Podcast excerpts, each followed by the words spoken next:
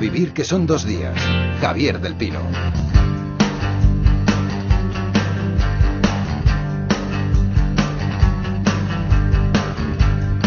Decía Borges que otros se jacten de las páginas que han escrito. A mí me enorgullecen las que he leído. Nosotros podemos enorgullecernos cada 15 días de las páginas que leemos. Óscar López, buenos días. Buenos días. Manu Verástegui, ¿cómo estás? Muy bien, muy buenos días. Óscar, tú puedes enorgullecerte de haber leído muchas páginas de Moyan, creo, ¿no? Bueno, unas cuantas, pero tampoco muchas, ¿eh? Que con Moyan me ha pasado como con otros ganadores del Premio Nobel de Literatura que cuando eh, te lo dicen dices, ¿y este hombre? ¿Quién es? ¿Quién es? Y claro, yo sí que leí Sorgo Rojo, pero debo reconocer que leí la novela de Sorgo Rojo tras ver la película.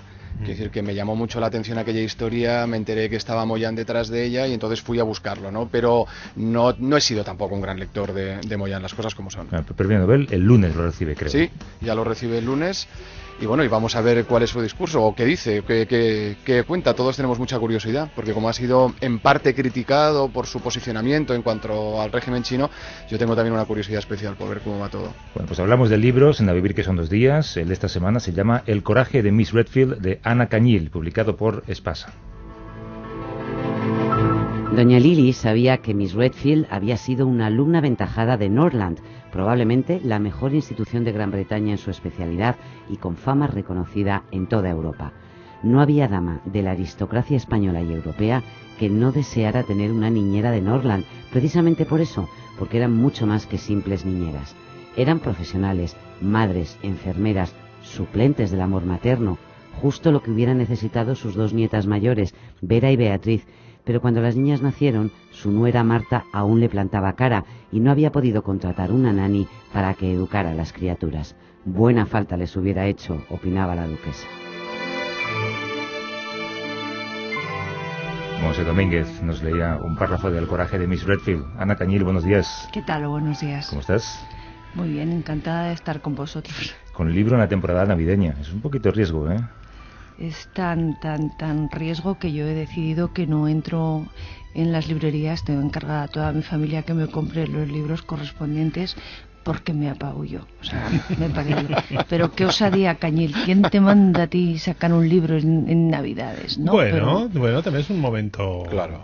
Oportuno. Para, Ahora se regalan libros. campaña, se regalan muchos libros. es verdad que se editan muchos, pero se regalan muchos. Mira, Pero pues es ¿cuándo no se editan muchos libros en este país? Porque si salen en febrero es San Jordi, si salen en mayo la Feria del Libro de Madrid, si es que siempre están publicándose muchos libros. Óscar, cuéntanos eh, de qué habla el coraje de Miss Redfield. Pues esta es una historia ambientada en el Madrid tardofranquista en los años 60 y vamos a conocer pues a una joven que se llama Elsa Redfield y que viene aquí a Madrid para trabajar de nani en casa de una familia de la aristocracia que son los Peñalara, ¿no? Pero al mismo tiempo también tiene como una pequeña misión que es darle un mensaje y un anillo muy especial a la que fuera su mentora y que también ha trabajado aquí de nani en Madrid, siendo la nani precisamente de los nietos de Franco, lo que le da un plus a esta historia, ¿no? Lo que pasa que de ese anillo yo prefiero no hablar porque no quiero desvelar algunos hechos que están vinculados con él, ¿no?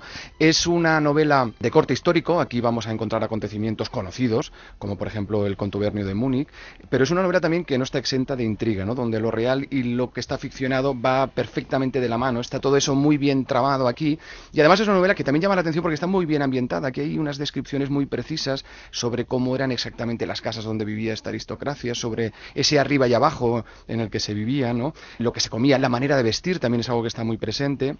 Y luego hay una cosa que a mí me llama la atención y es la manera como Ana nos va metiendo en esta trama en un crescendo. Es decir, tú empiezas la novela, te lo empieza a contar, va todo como muy tranquilo, muy pasado, y de golpe, poco a poco, vas notando que te va enganchando esta historia porque empiezan a pasar cosas, ¿no? Es una novela también, evidentemente, que tiene un cierto aire, yo diría, victoriano, ¿no? Pero puesto al día, ¿no? Ahí sí que Ana es muy hábil y te lo pone muy al día para que no resulte algo voy a decir rancio en la historia, no sino todo lo contrario. Es una novela que está muy actual y muy bien escrita. Me ha sorprendido mucho, Ana, descubrir el papel de las nanis eh, en la clase alta española de hace 40 años. Un papel en la educación de los niños, incluso, ¿no? Sí, a mí también. Por eso me engancharon las nanis de los años 60, ¿no? Son unos personajes que yo creí que ya no existían. Tenía vinculadas a las nanis y a las institutrices, a las victorianas, ¿no? Claro. Del siglo XIX. No te cuento nada ya a Mary Poppins o a la señorita Rottenmeier después, ¿no? Y descubrir que aquí al lado, en Puerta de Hierro, o a 30 metros de esta casa en Liria o en el Palacio de Cerralbo, había nanis que no eran institutrices, que he aprendido ahora la diferencia. Pero ¿cuál es la diferencia? Exacto, ¿cuál es? Pues mira, la diferencia es que las nanis cogían a los vástagos de la aristocracia nada más nacer, o a los pocos meses, y los tenían hasta los 8 o 10 años, cuando ya se transformaban en insoportables adolescentes. Eran un poco equivalentes a las nurses, ¿no? Eran También había gente que tenía nurses. Sí, sí. eh, Pero la nani era como más exquisita. La más nani es inglesa. más que exquisita. Había una escuela muy famosa que era Norland, en Inglaterra, y mm, después a los 10 años ya o te mandaban al colegio, ya avanzado el siglo XX, o te pasaban a la institutriz o al tutor o al preceptor, ¿no? Y había bastantes diferencias en ese aspecto. Las nanis son en realidad tu segunda madre. Hombre, hasta el punto de que les hace la comida. Quiero decir, aquí vemos a la protagonista, a Elsa, el momento en que baja a la cocina, que tiene que bajar también la señora de la casa para decirle a la cocinera, no, la comida se la tiene que hacer ella, se encarga absolutamente de todo. Bueno, esa fue otra de las cosas porque yo decía, les preguntaba a las señoras estas de la aristocracia que me ayudaron eh, a contarme cómo eran esas nanis de los años 60, les preguntábamos a ver, ¿y cómo viviendo en esas casas, en esos palacios de los Marco, de los Urquijo, de los Coca, cómo consentíais que la nani hiciera la comida del niño en la habitación. Y decían, ah, no, no, es que no había manera. Y olía todo el palacio o toda la casa de 500 metros, imagínate, pues a lo mejor en Almagro, a puerro que apestaba, ¿no? Que era lo que- yo- porque lo contaban ellas, pero yo las miraba realmente perplejas y decía, ¿y no les podéis decir que no? Nadie decía que no a una nani de Norland, ¿no? ¿Tú conocías de antes a Carmen Martínez Bordiú? No. Y de repente un día eh, decides que es una buena fuente de documentación, hablas con ella y resulta serlo por lo que veo, ¿no? y resulta serlo. La nani más famosa de Madrid, cuando yo descubro que existen las nanis, era Miss Hips, que era la nani de los Franco, en clarísima competencia con Miss Bobby, que es la nani de los Alba. Ella es la nani de los Franco, era la nanísima, y a mí me lo contó un banquero empresario. ¿Y quién me puede informar de esto? Pues la nietísima, que es la que fue criada, ¿no? Y, Entonces- marcaste un número y dijo, soy la Mar- nietísima, dígame, ¿no? una amiga común, Ana Rosa Semprún, ¿no? Eh, le dije, oye, tú conocías a Carmen, ¿no? A la nietísima. Sí, sí, sí, sí. Yo lo- y la puedes decir que si me deja verla y tal. Y Ana Rosa Semprún, la, la editora de Expresa, me dijo, sí, sí, claro. Y me fui a comer con Carmen Martínez Bordiú. Sí, no, no, no, no pares ahí, sigue. Y entonces fue muy divertido. Primero porque tengo que reconocer que yo por mi trayectoria iba con ciertas orejeras, ¿vale? La Eh, trayectoria ideológica. eh, ideológica, Vale. personal, de todo. Pues Carmen era la nietísima, ¿no?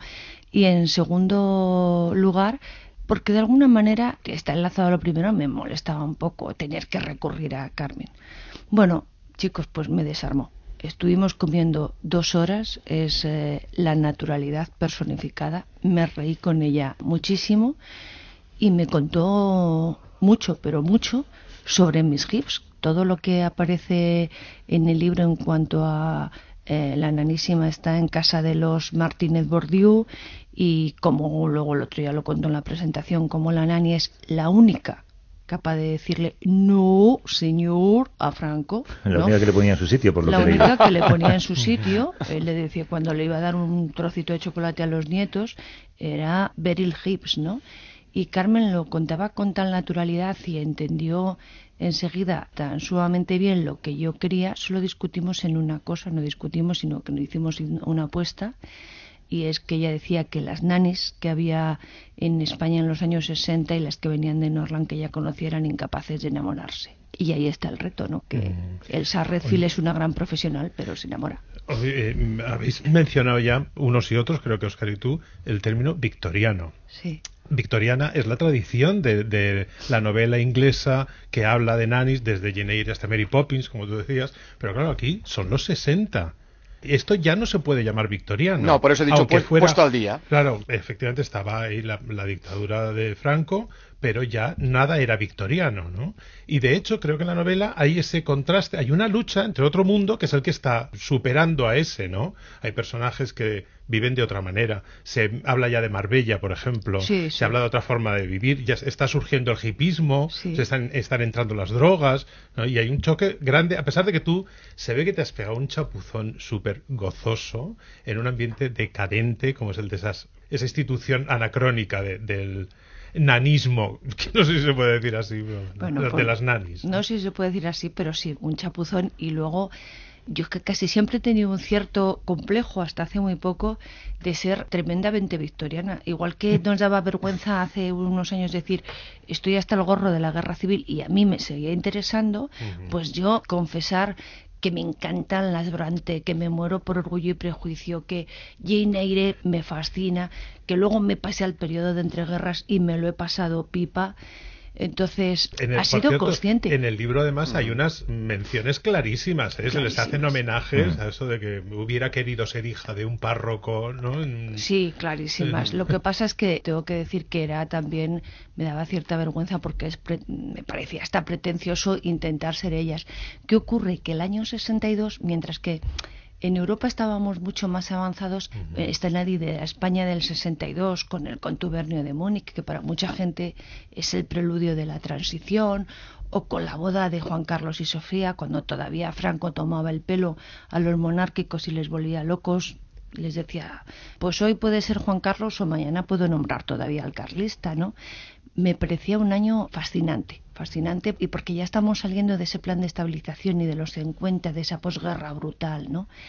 Y es el contraste entre Doña Lili, esa señora que vive ahí en el Palacio de Cerro Alto, más que en un ambiente victoriano, en un ambiente barroco y victoriano todo junto, que es apabullante, pero la señora tiene mucha gracia, y este Elsa Refil que viene con la nariz un poco levantada, como todos los británicos, y descubre que bueno, pues que no estamos tan mal los españoles. ¿no? Oye, me da la, impresión de que hay, da la impresión de que hay como dos escritoras en el libro. Una que disfruta mucho buscando en fuentes, investigando, parece como si fuera periodista, o lo hubiera sido, ¿no? Y otra que disfruta alejándose de las fuentes y recreando personajes que parece que no han existido, ¿no? Son Miss Cañil y Ana. Exacto. Bueno, es difícil para alguien como tú, con ese background de periodismo. sigo siendo periodista. Lo sigue siendo. Os daría mucha, mucha envidia. Yo creo que escribo porque el trabajo de campo que dedico a lo mejor un año y medio a, ponerme a investigar y a trabajar en estas cosas no tiene límite. Ahora que todos sabéis cómo trabajamos y lo que nos piden nuestras casas y pues eh, es un lujazo. Y luego escribiendo poco a poco voy sufriendo cada vez menos, ¿eh? O sea, con este libro es con el que mejor me lo he pasado. Supongo que al principio, cuando eres periodista, te cuesta más alejarte de la realidad, ¿no? Y crear ficción. Muchísimo. Porque tiendes a, tratar de justificar en la realidad todo aquello que escribes. Muchísimo. Tú sabes que a mí tengo dos editoras, amigas ya, que me machacan, ¿no? Y dicen, entrega eso inmediatamente, que si no vas a volver a mm. meter ahí 25 páginas, te has creído que eres Antonio López Verdulera. Eso sí que es disciplina inglesa. Eso es disciplina inglesa. Pero lo, lo cierto es que esta novela, que evidentemente no recrea pasajes históricos, más o menos conocidos, como por ejemplo que comentabais del contubernio de Múnich o lo de la figura de, de Jarabo, del que ahora podremos hablar. Hombre, pero es una novela que es muy de puertas adentro también. ¿eh? Yo creo que es una novela muy de personajes, eh, no solo por parte de Elsa. Yo creo que aquí todos los, secundarios que aparecen, como la cocinera Basi, como evidentemente Lili, como el Conde Rojo, es decir, son personajes que tú los has trabajado mucho desde la ficción. Sí, es verdad.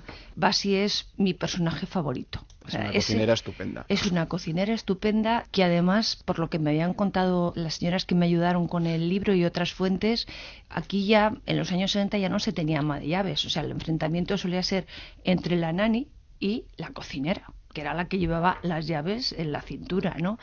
Y Basi ha crecido sola. Yo creo que todos hemos tenido una abuela, una bisabuela, una tía, alguien alrededor que era una, una Basi, ¿no? Que miraba con esos ojos de realidad a la británica, ¿no? Que venía aquí encima pelirroja. Una de las historias que aparecen en este El coraje de Miss Redfield es la de José María Jarabo, uno de los criminales más populares de los años 50. En el 56 conocí a Beryl, Beryl Martin Jones, inglesa.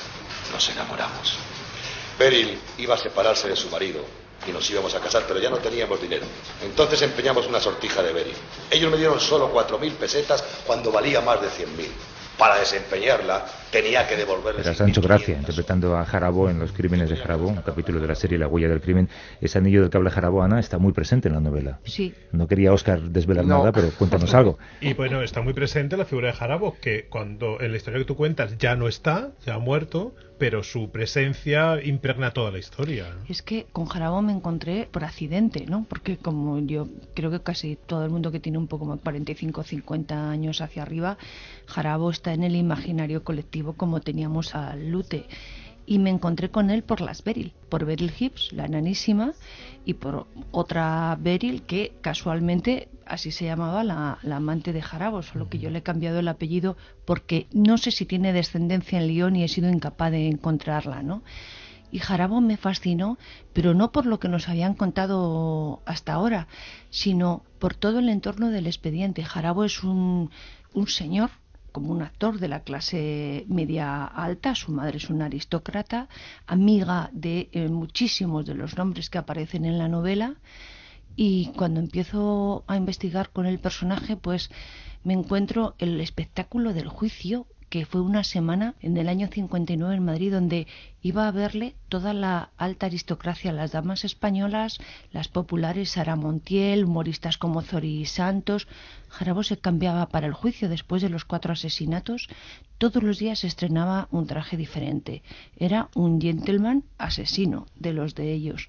Y poco a poco fui descubriendo, con algunas insinuaciones, no en el expediente porque no he podido llegar a él, que el caso se cerró con la muerte del garrote Bildel, pero que él estaba muy comunicado con una parte de la sociedad española, no solamente con la inglesa Beryl Adams, ¿no?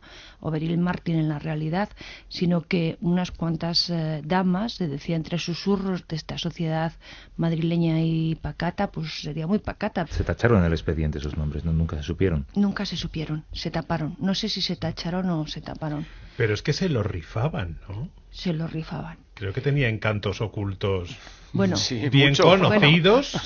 tengo que deciros que cuando mandé el manuscrito a la editorial me decían, pero bueno, esto que pones del miembro descomunal y dije, alto ahí todos. Ahí está impreso. Prometo que en tanto en sitios como El Caso, que la crónica de Jarabo es fascinante, como en periódicos de la época, describían al asesino que era muy atractivo por las damas, por lo bien dotado que estaba sexualmente o por un miembro descomunal. Podéis imaginaros que yo leer esas crónicas del año 62 ¿eh? con la me quedé que había ya pero Jarabo pero si lo decía la policía lo decía la policía efectivamente tienes razón Oye, a pesar de que está muy presente la España del régimen también aparece la oposición interior una oposición que intentó organizarse en un acto que luego se conoció como el contubernio de Múnich. Fernando Álvarez de Miranda fue uno de los protagonistas y contaba en hora 25 qué quisieron hacer allí. En primer lugar incorporarnos a todo el movimiento que se había creado después de la Segunda Guerra Mundial de unificación europea. España había estado marginado por razones políticas, entendíamos que en esa ocasión teníamos que estar presentes y podíamos hacerlo además junto con los españoles del exilio para dar testimonio de que España tenía que incorporarse a Europa y podía formar parte de todo el movimiento de integración europea. Álvarez de Miranda es uno de los personajes que aparece en tu libro y con él algunos de los que formaron parte de aquel contubernio de Munt. ¿Qué repercusión tuvo aquel movimiento en la España de la época, Ana? Bastante, menos de lo que históricamente se ha dicho, por lo que me han contado algunos historiadores como Santos Julia porque no invitaron a los comunistas y en el año 62 la única clandestinidad auténtica y el gran partido por excelencia era el Partido Comunista, ¿no? Luego entonces se ha mitificado un poco, pero mucho también gracias a Franco, ¿no? Que cuando sabía perfectamente que se estaba celebrando en Múnich a primeros de junio, consintió esa celebración y cuando volvían lo que a Franco le había sorprendido era la repercusión internacional que había tenido y se enfadó tanto que a muchos de ellos, que eran sus viejos camaradas, caso del gran Dionisio Ridruejo, de Álvarez de Miranda y tal, los mandó detener y los mandó al destierro, ¿no? Pues pasó de contemplarlo con ironía y con desprecio a, con auténtica enemistad, ¿verdad? Eso es. Y se acuñó ese término que luego todos hemos crecido con, el contubernio. Una palabra fantástica. fantástica bueno, ya se encargó la prensa del régimen, ¿no? Exactamente. Oye, y aparte de ese afán europeísta, eh, ¿qué era lo que movía a los integrantes de ese contubernio?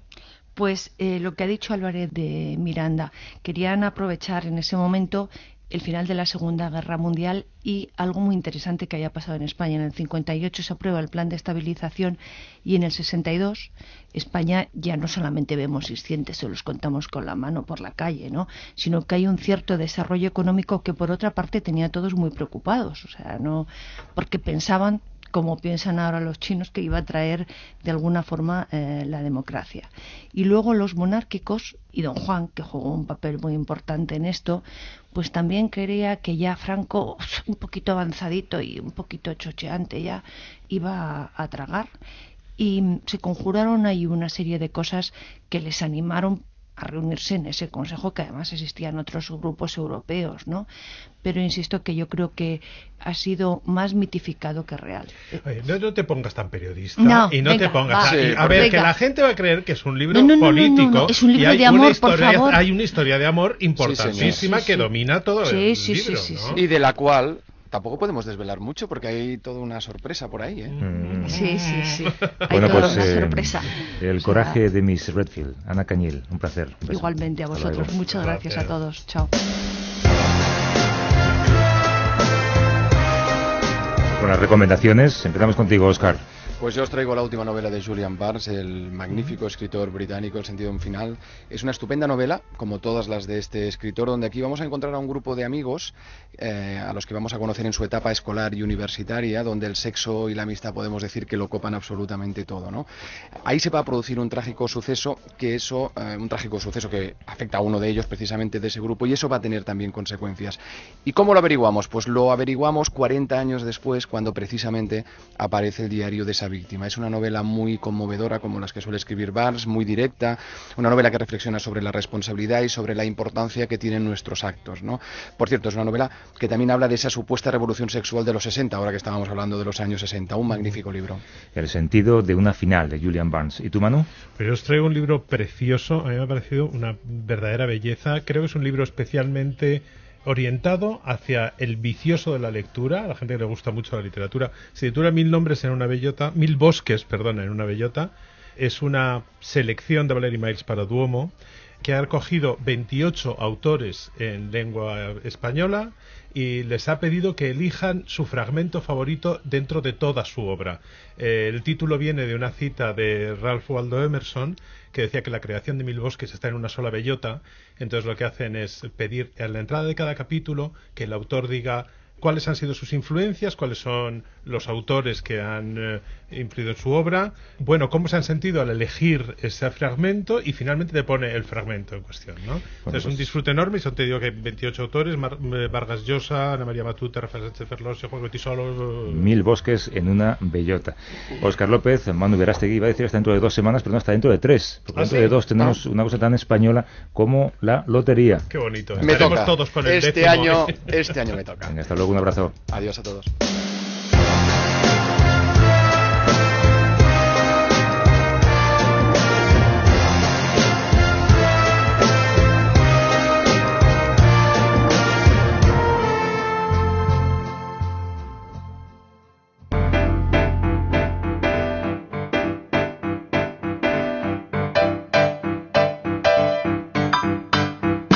When you were here before, couldn't look you in the eye. You're just like an angel. Your skin makes me cry.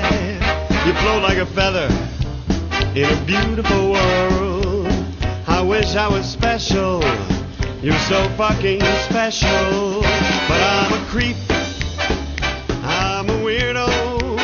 What the hell am I doing? Seguimos en Navidad. Oh, hombre, Javier cansado, ¿pero qué haces No, no, aquí? y puntual, eh, cuidado. Pero, pero, pero, hay 21, no estaba se te aquí el esperaba. señor. Hay 21, y si miras el Y- reloj son y 37. Y vestido. 20 mil. ¿Eh? Correctamente. Mira qué vaqueros, de Adolfo Domínguez. Son de Vitorio y los chinos. No, no, de Vitorio solo. ¿Eso que llevas ahí debajo es el pijama? Eh, no, que va, es una camiseta, es una, es una camiseta, es una, una chaqueta Jap, G, No sé si estabas eh, en condiciones de recordar que la semana pasada te hicimos una foto en pijama. Sí, Y que esa foto ha hecho historia en este programa. Bueno, más que pijama era la ropa de estar en casa, la ropa y cómoda. dale, que esa, esa ropa había pasado por una cama en las horas anteriores. Bueno, también, pero casualmente. pero mi ropa de estar en casa cómodo. Bueno, eh, ¿dónde actúas hoy, Javier? Hoy no actúo en ningún sitio, estoy, ¿No? de, estoy de vacaciones. La semana que viene estoy en Pamplona, eh, en, el, en el teatro. Ostras, ¿cómo se llama el teatro de Pamplona? Ay, Dios mío, mi vida. Imperial, ay, ¿cómo se llama? el Y, y teatro tú de lideras una sección de bienestar mental, Calle de salud. Ay, ¿Cómo se llama el teatro de Pamplona, tío? Imperial. Ay, Dios mío, mi vida. O sea, que te lo mande alguien, tienes que decir esto, hombre. Ay, Dios mío de mi vida. Bueno, el- En Pamplona. en Pamplona, el, el teatraco, el mejor teatraco de. te, te iba a preguntar cómo soportas tú tanto viaje, eh, no sé, medicamentos, meditación, ya veo que te afecta porque olvidas nombres, llegas tarde. y tal. Bueno, mira, la el- ropa, pero Fíjate lo que hago, esto es, esto es, este, esta temporada es novedoso. ¿Te acuerdas que entrevistamos a Ana Rabé hace unos, eh, entrevistamos y nos hizo un, ejercicio de mindfulness aquí, Sí. de meditación, pues lo, lo grabé en el móvil, en, el, en, el, en mi móvil. pues era como un como cuatro CDs. Era, sí, pero, un pero, móvil con memoria. mm, Sí, bueno, pasa que solamente me llevo lo que me interesa, que son meditaciones cortas de 10 minutos y tal. Y es lo que hago para eso, y luego generalmente voy una vez al mes voy a, a mi osteópata que me coloque un poco la espalda, Ahí que me coloque, que me coloque todo dado. el cuerpo, sí. Vamos a hablar de una técnica para aliviar el dolor, como casi todo lo que tratamos en tu sección, para promover la salud y el bienestar. ¿Preparado? Preparado. I'm a new soul. I came to this strange world hoping I could learn a bit about how to give Dudas, preguntas para Javier, sus técnicas personales. ¿Me lo pueden decir de qué manera? No para llama, no llama nadie, qué pena. eh. Que sí que llaman. Sí, llaman, pero verdad. si que los supiera lo que quieren decir. en el cajón. Pero son frikis todos. Pero no nos atrevemos a pasarlos en antena, por tu bien. Por cierto, ¿será el Teatro Gallarre?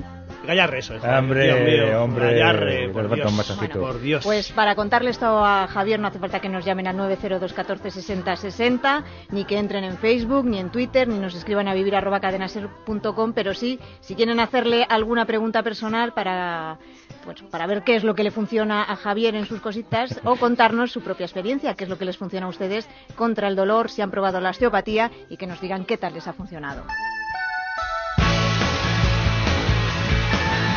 ¿Tú eres de eh, osteópata de cabecera? ¿Que tienes el tuyo? Sí, sí, sí. Yo empecé la, la- osteopatía, digamos, por, por hacer una cosa, un planteamiento muy, muy somero, ¿vale?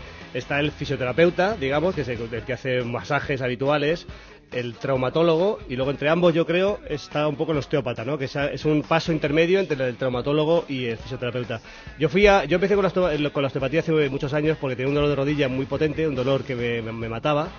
Y no me- los médicos, el traumatólogo me hacía pruebas y no me encontraba nada. Y me llegaron a decir que era psicológico. Y digo, pues era psicológico, pero me está matando.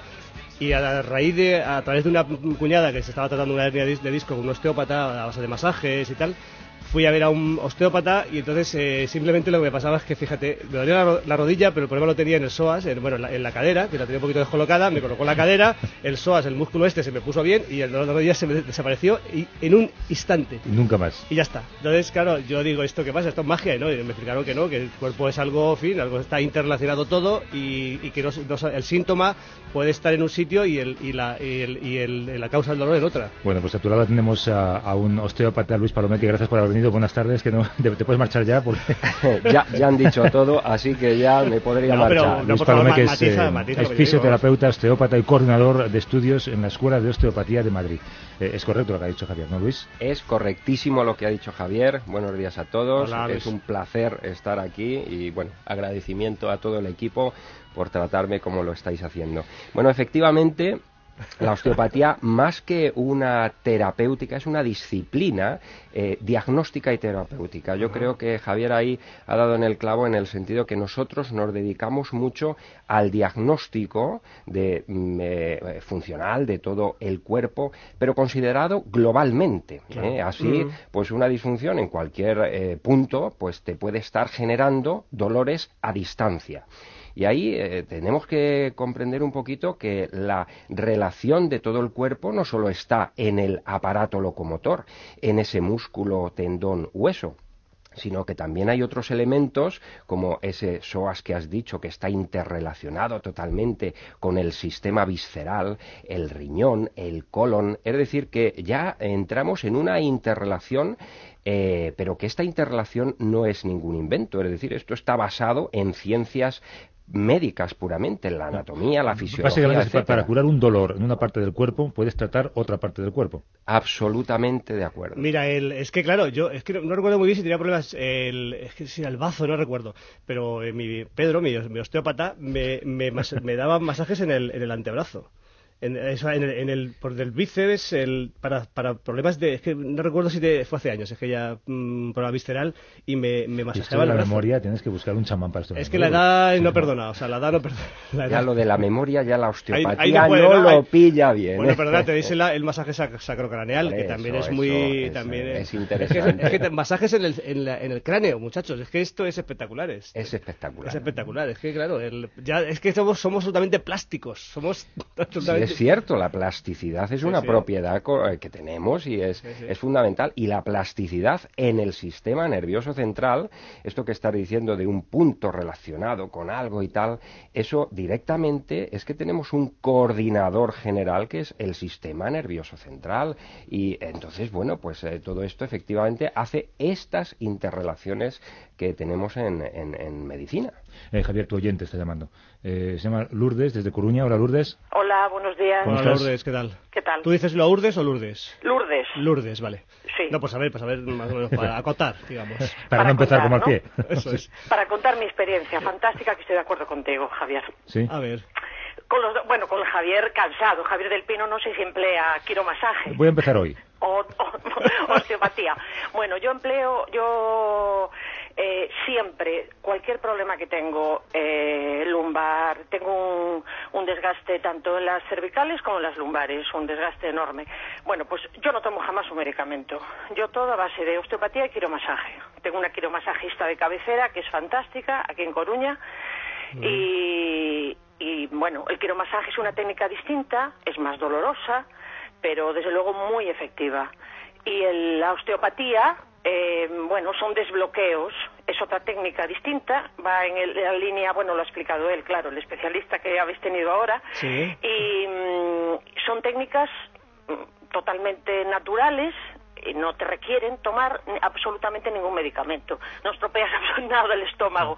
Y aparte de que la medicación, mm, bueno, yo creo que no sirve. Un medicamento te relaja, ¿no? Es como un relajante muscular, pero Bueno, si tú tienes una bueno, contractura, hombre, la contractura sigue ahí, Ya, no la trabajas. Pero coyunturalmente el medicamento te puede ayudar también. O sea, yo, hombre, yo creo que no hay que desdeñar ninguna técnica de ningún tipo. A mí lo que me da rabia es el, digamos que la medicina tradicional, que es maravillosa, que de pronto eh, eh, haga, haga ascos de, de otras técnicas y dicen, hombre, de acuerdo que la, que la, eh, la, la medicina, que es maravillosa, insisto, pero que también tiene otras, otros, hay otros, otros, otras técnicas que son igual, son tan, sí, tan valiosas, por ¿no? supuesto. No, no, por supuesto. Yo no voy a decir nada en contra de una medicación que da un Claro. médico, no, por supuesto. Pero yo, en concreto, es em, en muy pocas ocasiones, en muy pocas ocasiones me, me medico. Eh, mm, mira, hace poco precisamente tuve una, bueno, tengo aún una tendinitis en la mano, pero tremenda que me impide me impedía mover el dedo pulgar y cerrar y abrir la mano. Bueno, mm, es que es lo que tú decías antes, es que parece como magia. Sí, sí. Un, un osteópata eh, me hizo unos desbloqueos que empiezan desde las cervicales, por pasando por el hombro, codo hasta la muñeca, y parecía magia. Al cabo de dos horas, el dolor fue menguando de tal manera que yo empecé a mover ya el dedo pulgar. Yo el, el problema que veo a la osteopatía, eh, digamos que es que no es barata. Es el problema, que es que es que es eh, que- Y eso lo hizo un hombre que tiene en nómina a un druida, Sí, un chamán, ya, vamos a un osteópata, un fisioterapeuta. Sí, es el eh, problema. el- yo creo que es, pues es como, eh, digamos, como el, la odontología, que son técnicas que, es, que no, no son baratas. Es, lamentablemente que Luis, es. Bueno, yo eh, quiero hacer unas, unas aclaraciones también a, a nuestra oyente. Y bueno, no, no, pero primero en- mójate con el tema. En línea general. Bueno, efectivamente eh, no, es, no, eh, no es barata y yo creo que el tema está en la formación. Es decir, para llegar hoy por hoy y aquí concretamente en España, para ser un osteópata, tienes que pasar un mínimo de 1.500 horas de formación y eh, nosotros que llevamos 23 años en la enseñanza, en la Escuela de Osteopatía de Madrid, partimos de la fisioterapia. Es decir, el, eh, profesional que empieza a realizar 5 años, 6 años de formación en osteopatía, eh, ha empezado con la eh, tiene que ser titulado en fisioterapia, es decir, ya parte de tres, ahora cuatro años La de carrera una carrera sanitaria, Sí, claro. sí. Entonces, Oye, ¿es cierto que en Francia eh, trabajan juntos el osteópata y el traumatólogo? el, el osteópata y el, trauma. El trauma, sí, trabajan juntos como Y- parte de, de un, de un equipo de trabajo. Y de- aquí, aquí también, vamos Ya, a ya, ver. y aquí ya estás- Aquí ya estamos. Vale, yo vale. estoy, yo tengo equipo multidisciplinar en el sentido. Yo derivo eh, a, a- a- no solo traumas, eh, a medicina interna, porque aquí teníamos que hablar también de este tema, quizá. Yo te iba a preguntar, ¿es- solamente hablamos de esguinces, Claro, dolores, no, no, o por no, ejemplo no. una depresión, un insomnio? Bueno, vamos allá. Ahí va- vamos, vamos a acotar que yo quiero hacer la diferenciación. Eh, una cosa son lesiones y otras cosas son disfunciones. Es decir, Ah. yo desde que estoy perfecto a otro extremo que me estoy muriendo de una patología médica cancerígena, horrible, hay un término medio entre pepín y pepón está Pepe. Entonces, eh, hay veces que estamos en Pepe, en ese término medio, y no te, estoy mal, mi salud está mal, pero no tengo datos objetivos, resonancias analíticas, eh, Que radiografías demuestren que mal. demuestren que Claro. estoy mal. Por eso la medicina no puede darle un nombre y apellido. Esto, que no sería lesión, entraríamos en el campo de las disfunciones donde nosotros indudablemente tenemos Claro, mucho que mira, hacer. es que eso- estás enfermo no suficientemente para que vengan a verte, a visitarte porque estás enfermito, no estás, no estás enfermo, o sea, es una cosa eh, que te, te- no te impide vivir, no te invalida para vivir, pero no estás a gusto. no Ya, ya, que, que tu pareja te dice que pesado estás, ¿no? Sí, O o, o estás mal y hacen malas digestiones, o dices, ostras, ostras, ¿qué está pasando aquí? Y, y bueno, pues hay que, hay, hay que arreglarlo. Déjame preguntar a José Antonio Soler Ródenas, que es director de la Escuela Universitaria de Osteopatía de Murcia y de la Clínica de Osteopatía y Fisioterapia Pepe Soler. Hola José Antonio, ¿cómo estás? Hola, buenos días. Eh, ¿Cuál es el marco legal actual de la osteopatía en España? Pues eh, ahora mismo no está reconocida como una profesión sanitaria actualmente, pero sí da, capacita eh, a que haya mm, una serie de profesionales sanitarios que puedan acceder perfectamente a a la osteopatía. Independientemente de eso, hay también otros profesionales que, siendo reconocidos en su país, como puede ser el extranjero, de Italia, Francia, Inglaterra, Bélgica, en fin, puedan trabajar. eh, entonces está en un marco, yo no diría ilegal, pero sí en un marco alegal actualmente, ¿no? Pero mm, no tenemos que preocupar mucho porque hasta hace cuatro días la odontología estaba fuera del marco sanitario Ajá, claro. y se hacía, eh, la fisioterapia estaba fuera del marco sanitario y éramos fisioterapeutas, eh, había una serie, la podología estaba fuera del marco sanitario, o sea, hay una serie de profesiones eh, que están dentro, o que se hace sanitariamente, pero que no, no aparece el marco legal dentro de- del marco mm, puro y duro sanitario, ¿no?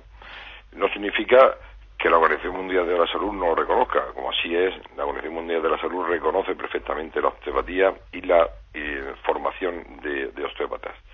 Y es en aquellos países más avanzados, digamos los países anglosajones sobre todo, que la tienen totalmente normalizada y, y puesta en su sitio. Y actualmente aquí en España, pues eh, estamos intentando normalizarla y sobre todo hemos empezado a normalizarla a partir de la educación y de una educación universitaria e impregnarla de, del sentido y el carácter que debe tener eh, la osteopatía y que entendemos los osteópatas que debe estar en ese marco mm, de universitario y para eso eh, actualmente pues ya se han aprobado eh, planes de estudio y, que- y han salido los primeros profesionales ya que son másteres en, en- en osteopatía con un marco legal eh, y creo y con una educación adecuada. Gracias, José Antonio, un abrazo. Muchas gracias. Y el dolor este que tengo yo aquí, en el, este dolor que me he levantado yo un poquito así. Pues Mira, si quieres le pedimos a Luis que se Luis, acerque un ¿me poco. puedes mirar un poquito aquí Un el- masajito craneal. No, no, no, no, podemos, no da tiempo, pero, pero- Javier, te, te voy a pedir por favor que, que te lo vayas des, describas un poco Mira, tus el- es que sensaciones. me llevo unos no, no un te par de vayas en días- inglés, en español, pero, pero Vale.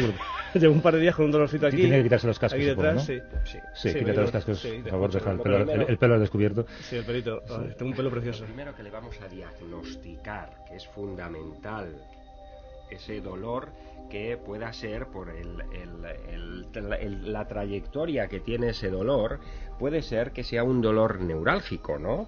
Concretamente él nos No habla del nervio mediano un poquito, en donde te pido, Javier, que estires el codo, abras la mano y eches hacia atrás los dedos. Y me imagino que te tirará muchísimo, Sí, ¿correcto? horrible. Bueno, vamos a hacer una pequeña prueba.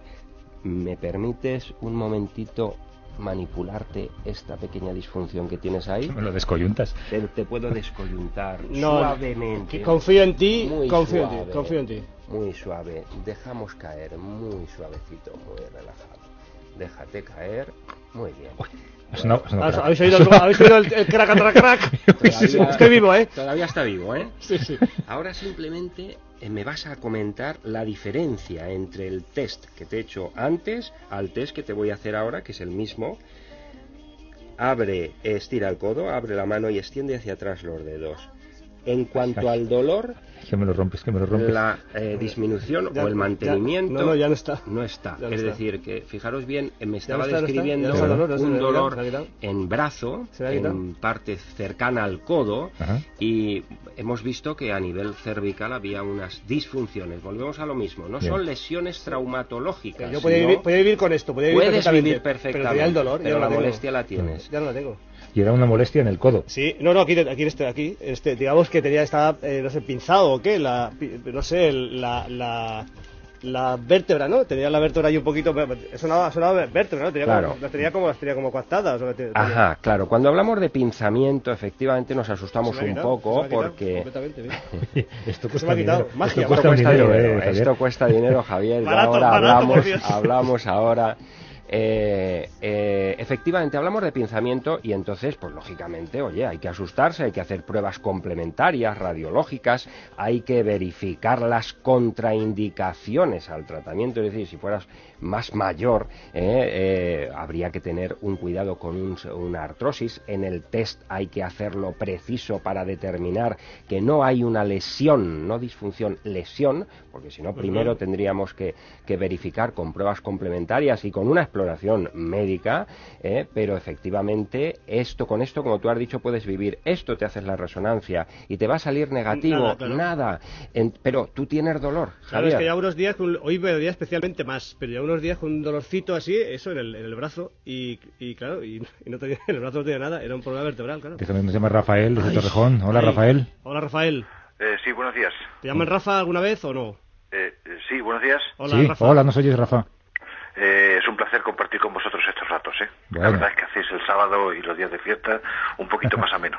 Me alegro. Pues a ver si te, te podemos curar algo con, con, con el osteópata. Curar. lo que es curar, curar, no lo sé. Vamos a intentarlo.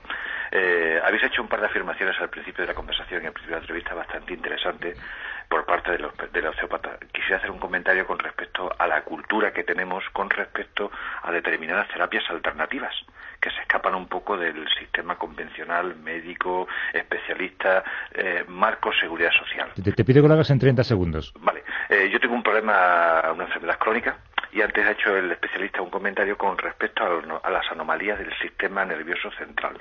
Hay determinadas patologías o dolencias que, claro, que son que no son dolorosas. En concreto, yo tengo una anomalía óptica en el nervio óptico. ¿En qué parte la osteopatía puede remediar, paliar esa disfunción del nervio óptico, dado que el nervio óptico emana y parte del sistema nervioso central? Gracias, Rafael. Un abrazo. Adiós.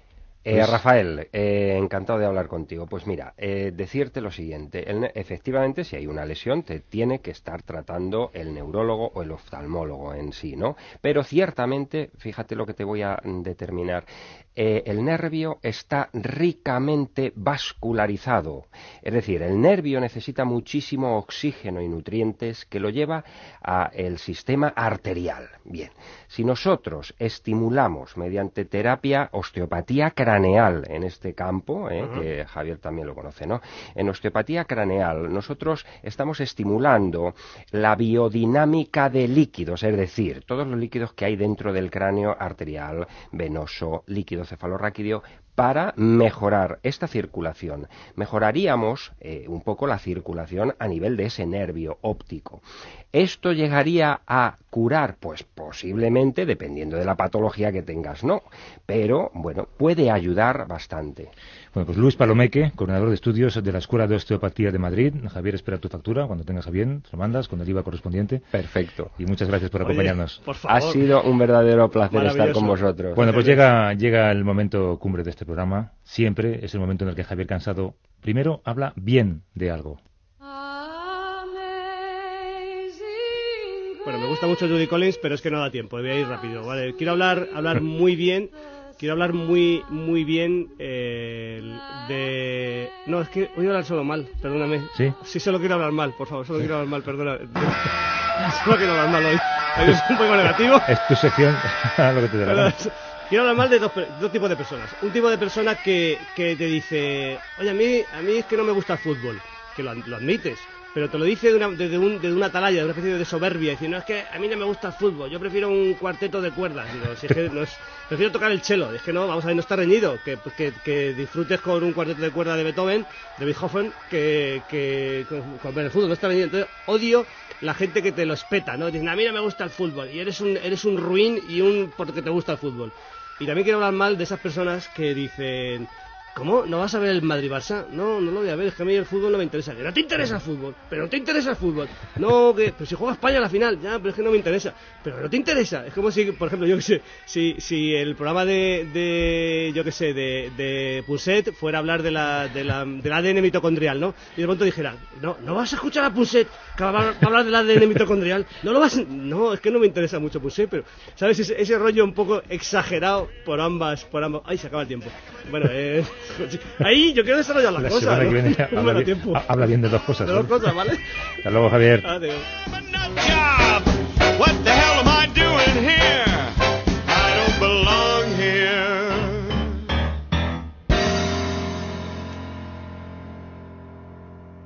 I don't belong here.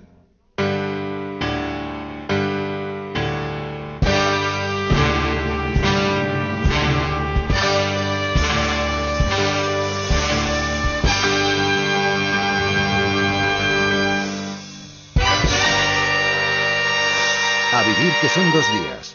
Javier del Pino.